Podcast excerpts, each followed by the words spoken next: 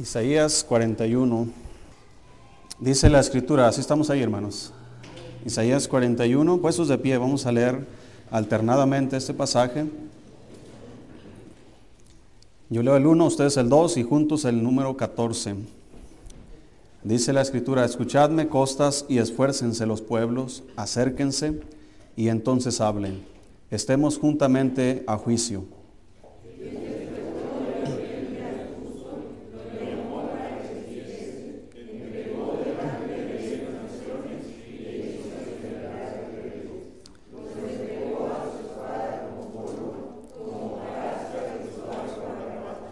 Lo siguió, pasó en paz por, por camino por donde sus pies nunca habían entrado.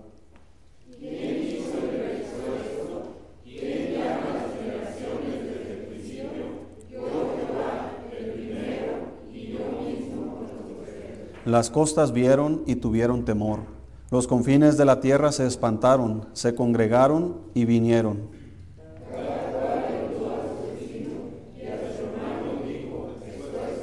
El carpintero animó al platero y el que alisaba con martillo al que batía en el yunque, diciendo, Buena está la soldadura, y lo afirmó con clavos para que no se moviese.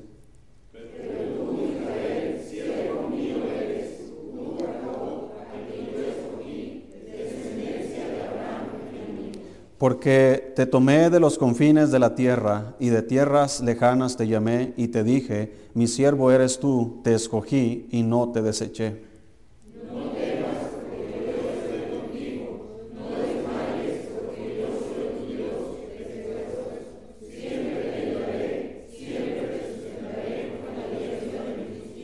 He aquí que todos los que se enojan contra ti serán avergonzados y confundidos, serán como nada, y perecerán los que contienden contigo.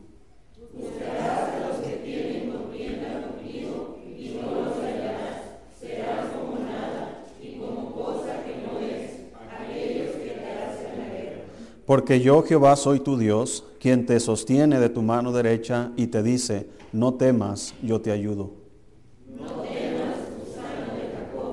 Oh vosotros los pocos de Israel, yo soy tu socorro, dice Jehová.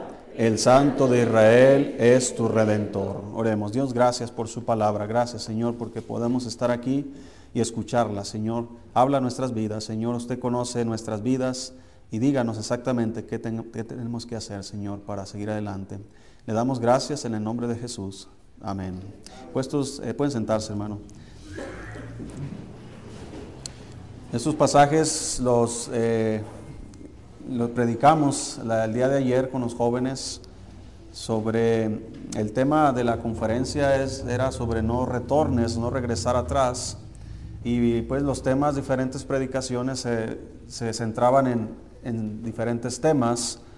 Eh, y uno de los que yo prediqué es- es este precisamente, de, que hay veces que faltan fuerzas, hermano, hay desánimo, hay cosas que pasan en nuestras vidas y nos, sent- nos sentimos desamparados, nos sentimos sin ayuda por las cuestiones que pasan en nuestra vida.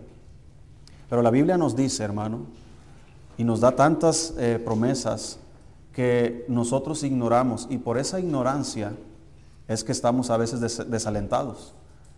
Eh, pero cuando llegamos a conocer las promesas de Dios y llegamos a conocer qué es lo que Dios piensa de nosotros, qué es lo que Dios nos ofrece para nosotros y lo que ya nos ha dado, te das cuenta, hermano, que tus problemas son como nada, porque no hay nada igual a Dios. Ningún problema, hermanos, tiene la capacidad de darle o provocarle dolores de cabeza a Dios. Ninguno. Nosotros somos los que traemos los dolores de cabeza. Pero cuando nosotros contemplamos al Dios de amor, contemplamos al Dios de la misericordia, al Dios de poder, cuando nosotros, hermanos, esperamos, como decía el, salmista, ¿de dónde vendrá mi socorro? Mi socorro viene de quién? De Jehová, quien hizo los cielos y la tierra. Él tiene el poder de crear, Él tiene el poder de sanar, Él tiene el poder de, de ayudar, hermanos. Pero mientras tú y yo no lo comprendamos así, es por eso que estamos desalentados, desanimados, tristes, angustiados, porque no entendemos, hermano, o no entendemos, mejor dicho, a nuestro Dios. ¿Cómo es Él? Dice aquí Isaías, escuchadme costas y esfuércense los pueblos, acérquense y entonces hablen, estemos juntamente a juicio. Eh, está diciéndole a las otras naciones, hermano, y, los está poniendo delante de Israel, y va a hacer una comparación de las obras de estas naciones y la obra que Dios hace en su pueblo. Dice el versículo 2, ¿quién despertó del oriente al justo? Lo llamó para que le siguiese, entregó delante de él naciones y le hizo enseñorear de reyes. Y los entregó a su espada como polvo, como jarasca que su arco arrebata. Los guió pasó en paz por camino por donde sus pies nunca habían entrado. Aquí está eh, centrándose sobre la persona de Abraham, quien Dios lo llamó de oriente. Le dijo, sal de tu tierra y de tu parentela a la casa de tu padre, de la casa y de la casa de tu padre a la tierra que te mostraré. Dios sacó a Abraham, hermanos, de, de Ur de los Caldeos, pero el escritor de Hebreos nos dice y declara, y salió Abraham sin saber a dónde iba. No había una dirección a dónde llegar. Lo único que tenía era Dios por delante, guiándole hacia el camino que debía seguir. Si tú te das cuenta, hermanos, en la vida de Abraham hubo un desvío innecesario. Él bajó, en lugar de seguir su camino, él tuvo temor y bajó a un pueblo. Y se puso de acuerdo con su esposa. Di que eres mi hermana porque no te van a ver muy bonita, muy guapa y, me, van a matar a mí y te van a preservar la vida a ti. Y se pusieron de acuerdo, llegaron a ese lugar, hermanos, y exactamente, el rey de ese lugar, ¿sabes qué hizo? Pues miró a Sara y dijo, esta está muy guapa. Ah, es mi hermana. Y el error que cometió Abraham. Entonces lo que hizo el rey es tomó a Sara, ¿verdad? La llevó a su casa y Dios trajo juicio sobre su, pueblo porque estaba protegiendo a Abraham y a Sara. Todos esos problemas se los hubiera evitado Abraham, hermanos, si él se hubiera mantenido firme en su camino, en la dirección que Dios le estaba guiando. Y todos nosotros, hermanos, estamos siendo guiados por Dios en nuestra vida, pero de vez en cuando tú y yo tratamos de decirle a Dios, aquí espérame tantito, déjame hago unas cositas acá. ¿Sí? Y nos desviamos. Estas desviaciones que hacemos cuando tu hijo, hermano, tú vas con tu hijo caminando de la mano en un parque, ¿sí? Y tú vas, aunque el niño no comprende, tú sí lo comprendes, eh, el niño se suelta de tu mano. Una vez el él se nos perdió aquí en el parque de la lagunita. Estábamos ahí, había muchos niños, era un domingo en la tarde, y fuimos, eh, y allá estaba jugando arena, ¿verdad? Con otros niños, pero pierdes de vista a un niño y se te sale el corazón, hermano. ¿Verdad? Piensas, ¿dónde está mi hijo? Y ya se lo llevaron. Entonces, eso es el sentir de un padre cuando se suelta de la mano de su hijo. Cuando vas al, centro, andas en la calle, tú vas con tu niño agarrado de la mano. Se te puede soltar y correr. ¿Y, qué pasa? ¿Cuántas cosas no pueden pasar? Entonces tu sentir, el niño no está pensando eso. Pero nosotros, hermanos, cuando estamos agarrados de la mano de Dios, Él nos va guiando hacia la dirección que Él tiene pensado. Pero cuando tú te sueltas de la mano de Dios, el sentir que tú tienes como padre, ahora tú lo tienes como hijo. Te sientes preocupado, desalentado. ¿Dónde estoy? ¿Quién me va a ayudar? Sí, ya, ya, ya, ni modo, ya fallé en esta área en mi vida, ya me desvié. Abraham estaba, hermanos, pensando, fíjese su pensamiento, antes de entrar a esa desviación, él dijo, a ti te van a preservar la vida y a mí me van a matar. Si tú estás pensando eso, hermano, ¿para qué vas? ¿Sí me explico? Ahí está una balacera, ¿verdad? Ahí, ¿sí se recuerda la balacera que hubo aquí hace unos años? Que mataron a un policía aquí en, el semáforo. Eh, yo me acuerdo que el hermano Betito, ¿verdad? Me dijo que él iba bajando y escuchó y pensó que era el carro, que algo le estaba fallando y se paró y, y no. Y, y él, él me dijo, yo, pensé, quise como ir a ver, pero qué bueno que no fue a ver, ¿verdad? Porque ¿para qué vas a ir a buscar problemas? ¿Para qué vas a ir al lugar? Es como en el, en el COVID, ¿verdad? Que todos estábamos resguardados y que allá hay un brote y que allá y que no vayas a Walmart y que... Entonces, eh, vamos a decir que el COVID fue verdad, ¿verdad? Vamos a decir que es verdad, para que no me corten la transmisión, ¿verdad? Vamos a decir que fue verdad. Y sí fue verdad, pero no fue tan grave como lo dijeron. Pero si tú sabes que en un lugar están enfermos, ¿para qué vas ahí? ¿Sí me explico, hermano? Si tú sabes que allá están matando gente, así me dijo un pastor, yo no voy a Chihuahua porque allá matan gente gratis. Pero me lo dijo de un lugar donde matan gente y cobran. Acá es gratis, allá cobran. ¿Verdad? Entonces, matan gente donde sea. ¿Verdad? Eh, ¿Cuántos de ustedes les gustaría ir ahorita allá a, a, las regiones donde está la guerra, en Ucrania? ¿Cuántos quisieran ir de vacaciones a Ucrania? ¿Para qué vas a lugares donde hay problemas? ¿Sí me explico, hermanos? Entonces, cuando Dios nos está guiando, hermanos, Él nos va a guiar fuera de los problemas. Él nos va a guiar fuera de las dificultades. Aún en el camino que Dios traza para nosotros, tal vez va a haber dificultades, pero van a ser dificultades planeadas por Él. Van a ser problemas planeados por Él. Van a ser, hermanos, tal vez eh, situaciones difíciles y adversas que Él planeó. Él fue el que planeó muchas cosas que vivieron sus siervos. Él fue quien planeó, por ejemplo, hermanos, la vida de David. Es una vida, hermanos, de, de preparación pero esa preparación que duró David, hermanos, antes de llegar a ser rey de Israel, fue una preparación de aflicción, de dolor. Lea sus salmos. Y aún siendo rey, hermanos, las consecuencias de sus actos le trajeron, hermanos, dolores y quebrantos durante su reinado. Al final uno de sus hijos se levantó contra él y le quería quitar el reino. Y David, ¿qué hizo? Simplemente agarró sus, es más, ni agarró sus maletas, simplemente salió apresurado de la ciudad, descalzo, dice la Biblia. Y subió la cuesta de los olivos. ¿Sabe cómo la subió, hermanos? La Biblia dice, y la subió llorando. Pues ¿quién no va a llorar si su hijo se levanta contra él mismo? Le quita el reino y quería matar a su propio padre. Pero David no planeó eso. Fue Dios que permitió que esas cosas, circunstancias sucedieran. Hay ocasiones que Dios eh, él tiene el poder, hermano, de, frenar cualquier problema, frenar cualquier enfermedad, frenar cualquier adversidad que venga a nuestra vida. Pero te has dado cuenta, hermano, que Él no lo hace. Él lo permite. Él no frena la maldad. Tiene el poder de hacerlo, pero no lo hace. En ocasiones lo hace. Pero ¿qué quiere enseñarnos Dios? Él quiere enseñarnos, hermano, que Él siempre está con nosotros. En medio de la adversidad. Así que escúchenme pueblos, dice eh, aquí Isaías. Quien despertó del oriente al justo, Abraham, lo llamó para que le siguiese, entregó delante de él naciones y le hizo enseñorear de reyes, los entregó a su espada como polvo, como hojarasca que su arco arrebata, los guió, pasó en paz por camino por donde sus pies nunca habían entrado. Versículo 4, ¿quién hizo y realizó esto? ¿Quién lo hizo, hermanos? fue Dios. ¿Quién llama a las generaciones desde el principio? Dice, yo Jehová, el primero. Y yo mismo, ¿con quiénes? ¿Quiénes son los postreros?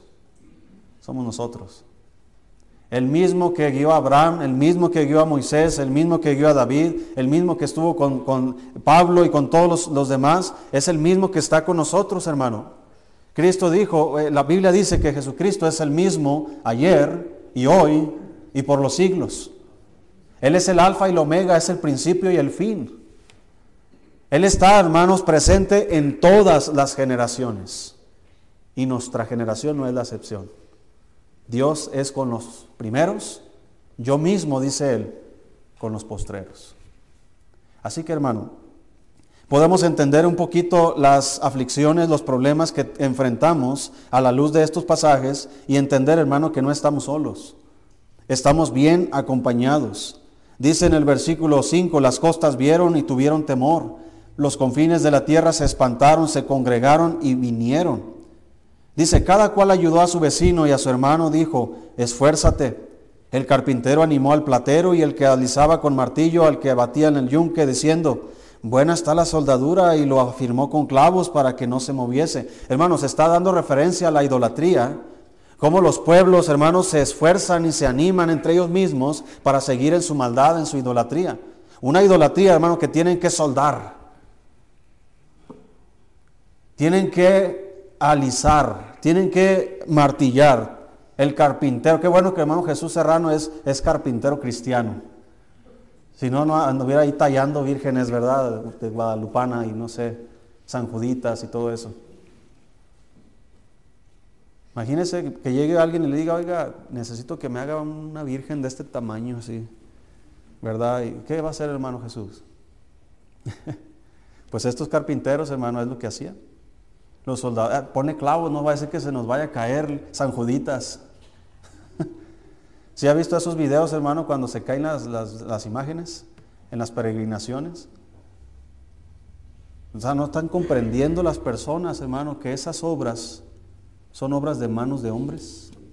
Y todas las obras de los manos, las manos de los hombres son frágiles. Ahí van todos en la peregrinación, hermanos, y haciendo su procesión, llevando una imagen enorme de, una, mujer que ellos dicen que es la Virgen María, pero esa no es la Virgen María. Es una imagen hecha de yeso, hecha de, no sé, madera. Y ahí van, hermanos, y ahí va tambaleándose la mona, ¿verdad? Sí, porque los que van cargándola iban borrachos, ¿verdad? Le entraron duro al, al tejuino, no sé qué toman, ¿verdad? Tepache. Y ahí va la monita, ¿verdad? Ahí yo creo va contenta, ¿verdad? Ahí porque le van haciendo fiesta. Se tropieza uno y pa, se estrella y se quebra todo, hermanos. Esos son sus dioses, en eso confían. Si, si mi Dios es tan frágil que se quebra, hermanos, entonces no merece ser llamado Dios. No merece ser adorado ni servido. Nuestro Dios, hermano, no se fija con clavos para que no se caiga. No necesita soldaduras porque se está quebrando. Nuestro Dios es, hermanos, poderoso, omnipotente. Él no necesita nuestra ayuda, pero nosotros, hermanos, necesitamos su ayuda. Allá en Nepal, creo, hacen sacrificios de animales a sus dioses. Hace unos años hubo un terremoto muy grande que derribó los templos donde se hacían sacrificios. Dime si no es Dios diciéndoles algo. Un terremoto tan grande que mató cientos de miles de personas. Antes de que hubiera ese terremoto, habían sacrificado más de 200 mil cabezas de ganado a sus dioses. Dios es un Dios celoso. Y Él no comparte su gloria con nadie. Es un Dios, hermanos, que no, no, necesita nuestro apoyo, nuestra ayuda, no necesita nuestra consideración. Nosotros lo necesitamos a Él.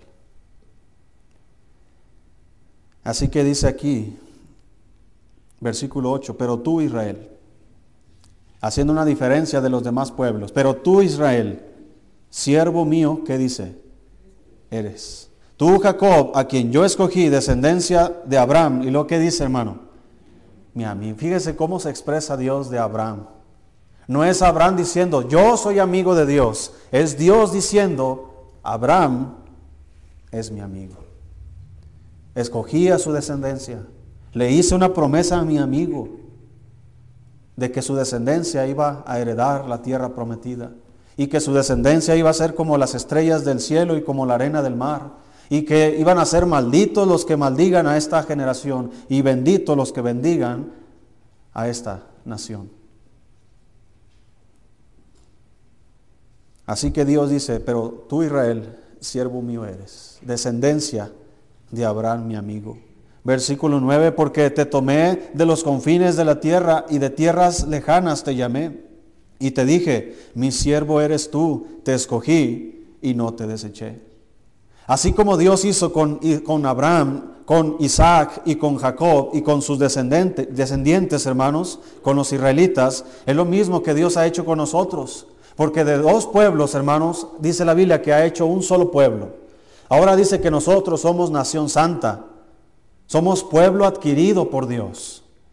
Ya la barrera que había en medio, hermanos, que nos dividía entre judíos y gentiles, se ha derribado, hermanos. Y ahora todos sea griego, sea hebreo, sea mexicano, ahora todos podemos ser parte de la misma familia de Dios.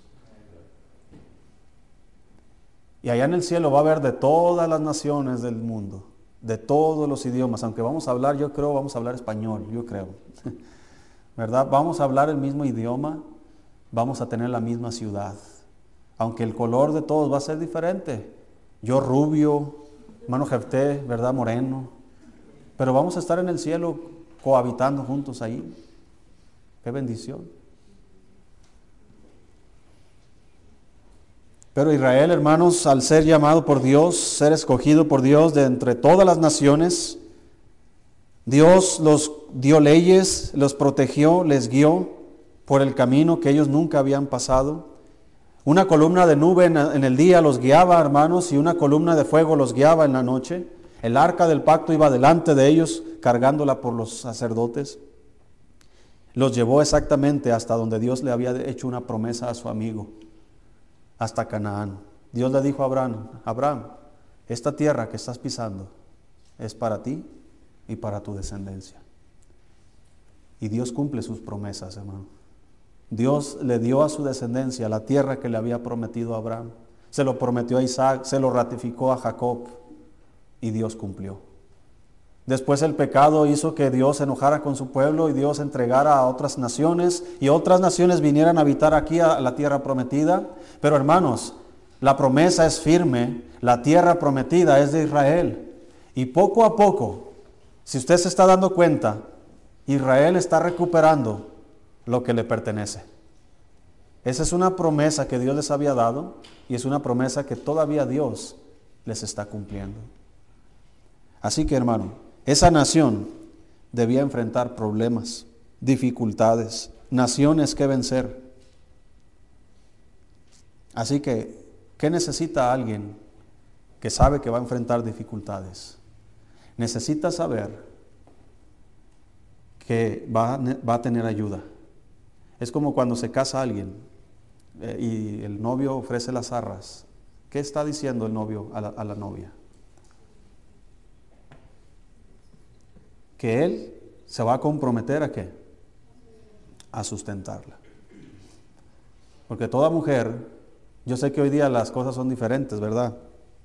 En cuanto a la ideología de género y la liberación femenina y todo eso que, está muy arraigado ahorita, que quieren ser libres, ¿verdad? Y que no necesitan hombres. ¿Se ha escuchado esos videos? ¿Qué pasa si los hombres desaparecen? Las mujeres dicen, no, pues que suave, todo bien a gusto. ¿Seguro? ¿Ya pensaste que va a desaparecer tu papá y tu hijo y tu hermano y tu abuelito y tu tío? Si ya la piensas bien, ¿quieres que desaparezcan los hombres? Roxana, que así, ¡pum! Alonso, ya no está Alonso. Las mujeres necesitan a los hombres y los hombres necesitan a las mujeres. No es bueno que el hombre esté solo. ¿Quién dijo eso? Dios. Porque Él sabe que el hombre tiene necesidad de la mujer y la mujer tiene necesidad del hombre. Hay cosas que el hombre no puede hacer más que la mujer y hay cosas que la mujer no puede hacer más que el hombre. Nos necesitamos unos a otros.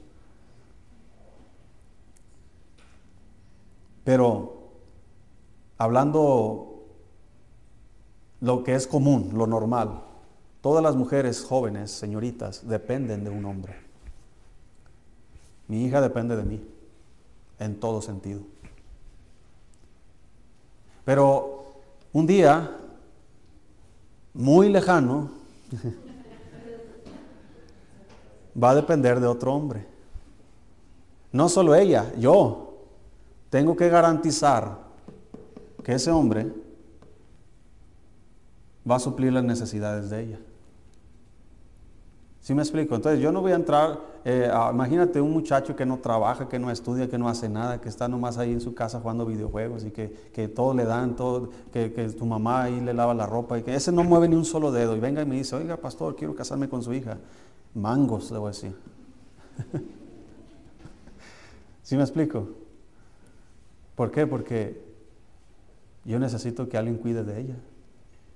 Y todo padre desea eso para sus hijos, que cuiden de ellas, porque no vamos a estar todo el tiempo, hermano. Un día vamos a, como es la ley de la vida, los padres se van y los hijos quedan. Y yo quiero que mis hijas queden en buenas manos. Ese es mi deseo. Pero es como usando este ejemplo, hermano, Estamos ahora dentro del reino de Dios, somos parte de la familia de Dios. Hermano, necesitamos aprender y necesitamos ser conscientes que sí tenemos la provisión y la ayuda de nuestro Dios. Aquí nos lo dice en el versículo 10. Le dice Dios a Israel, no temas. ¿Por qué no debes temer? Porque yo estoy contigo. Y así como Él fue con los primeros y es con los postreros, es decir, nosotros, también nos está diciendo, no temas. ¿Por qué? Porque yo soy tu Dios. No dice, no desmayes porque yo soy tu Dios, que qué? Que te esfuerzo. Y, qué benditas palabras, hermano. Dice, siempre que te ayudaré. Mire, yo mismo me hago una promesa a mí mismo. Y yo sé que todos los padres pensamos de la misma manera. Todo el tiempo que yo viva, siempre ayudaré a mis hijos. Siempre. Tal vez no los pueda sustentar, pero siempre los ayudaré. Pero mi vida es tan frágil, hermano, que esta misma noche yo puedo partir a la presencia del Señor. Ahora, ¿quién les va a ayudar? ¿Quién les sustentará? Pero sabes qué, hermano, nuestro Dios no tiene ese problema que tenemos nosotros. No va, a haber, no va a haber un día donde Dios muera y ya no haya Dios. Siempre va a estar Dios. Él es eterno. Así que cuando Él dice, siempre te ayudaré, yo sé que nuestros padres nos dicen, ¿verdad, hijo? Cuando siempre ahí voy a estar, pero sabemos que un día ese siempre va a terminar. Pero con Dios nunca termina. Siempre te ayudaré, siempre te sustentaré con la diestra de mi justicia, dice el Señor.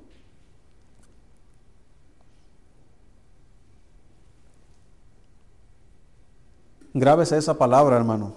Siempre. Dios siempre es bueno. Dios siempre es misericordioso.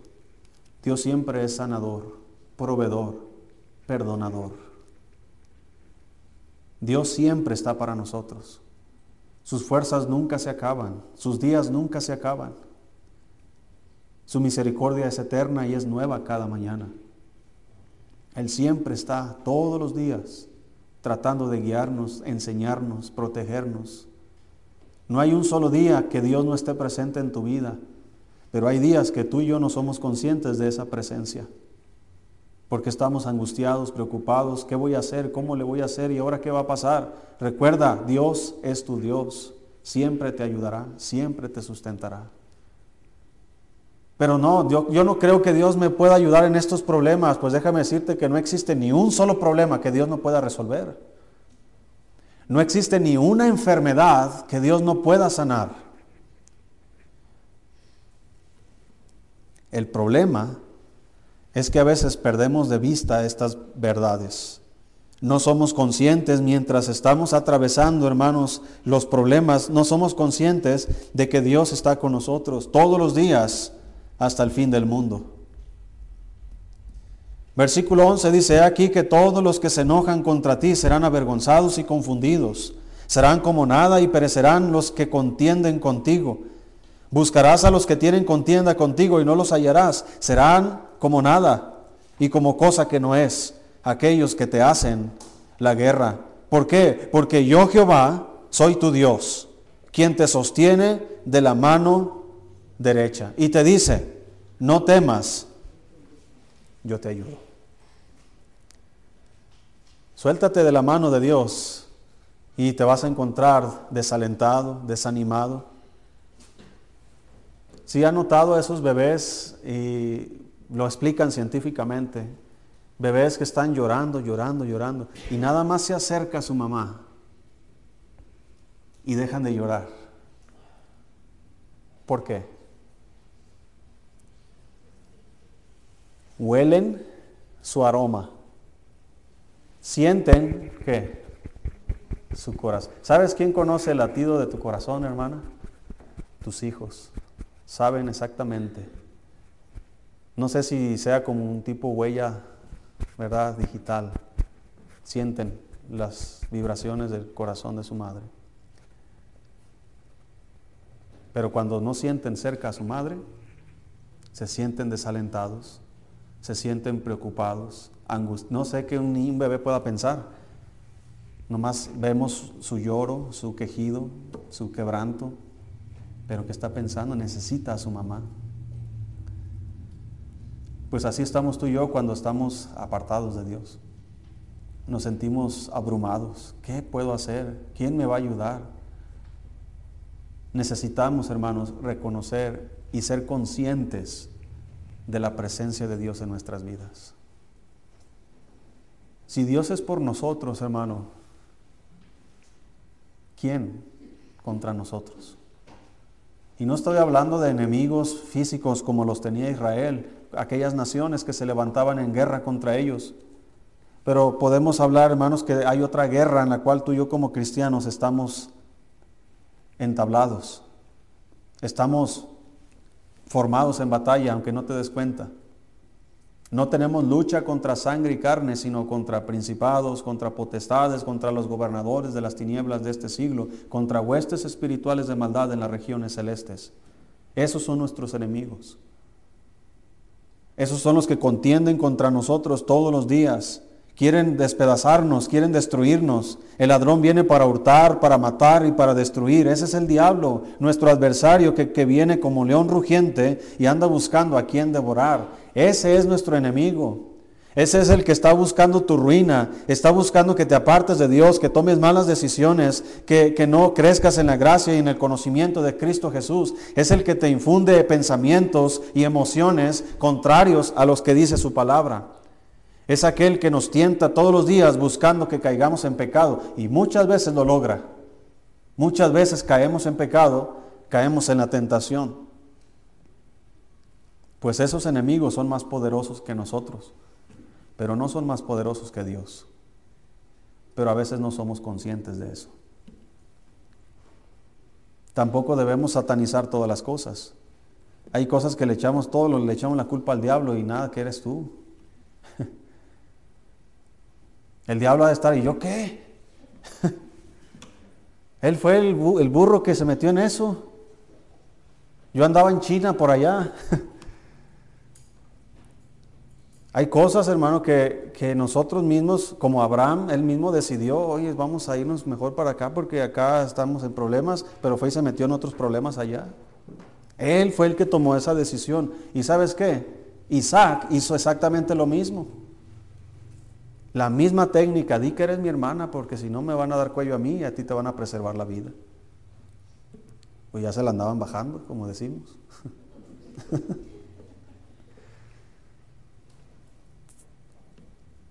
Así que dime, hermano, ¿qué haces cuando sientes el ataque del enemigo? El Señor nos dice, fortaleceos en el Señor y en el poder de su fuerza, vestidos de toda la armadura de Dios, para que podáis resistir en el día que malo, contra todas las acechanzas del diablo. Así que ponernos toda la armadura de Dios para que podáis resistir en el día malo. Y habiendo acabado todo, estad firmes. Todos tenemos días malos. Dígame, ¿quién no ha tenido días malos? Todos hemos pasado días malos. Pero todos esos días malos tienen finales. No son eternos. Estás pasando una rachita mala. La Biblia dice, y cuando haya terminado, estad firmes. No vas a necesitar clavos para estar firmes. No vas a necesitar soldadura para estar firmes. Porque dice el Señor que te tomó de la mano derecha y te dice, no temas, yo te ayudo. Yo te sostengo, yo te sustento, yo te ayudo. Siempre te ayudaré. Siempre te sustentaré con la diestra de mi justicia. Siempre estaré para ti. Siempre voy a proveer tus necesidades cuando, cuando estás padeciendo. Siempre voy a sanar tus enfermedades. Siempre voy a estar ahí cuando estás desalentado. Siempre voy a estar cuando estás desanimado. Siempre voy a estar cuando pienses que nadie está contigo. Yo estoy contigo. Siempre. Pero perdemos de vista esa, esa verdad y pensamos que hasta Dios nos abandona que Dios no me ama, que Dios no me quiere, y comenzamos a escuchar los ataques del enemigo, porque tú piensas que el enemigo va a venir y se te va a parecer como el diablo. Es, hermanos, el diablo es tan astuto que te va a hacer pensar, inclusive, que cosas malas son buenas y cosas buenas son malas.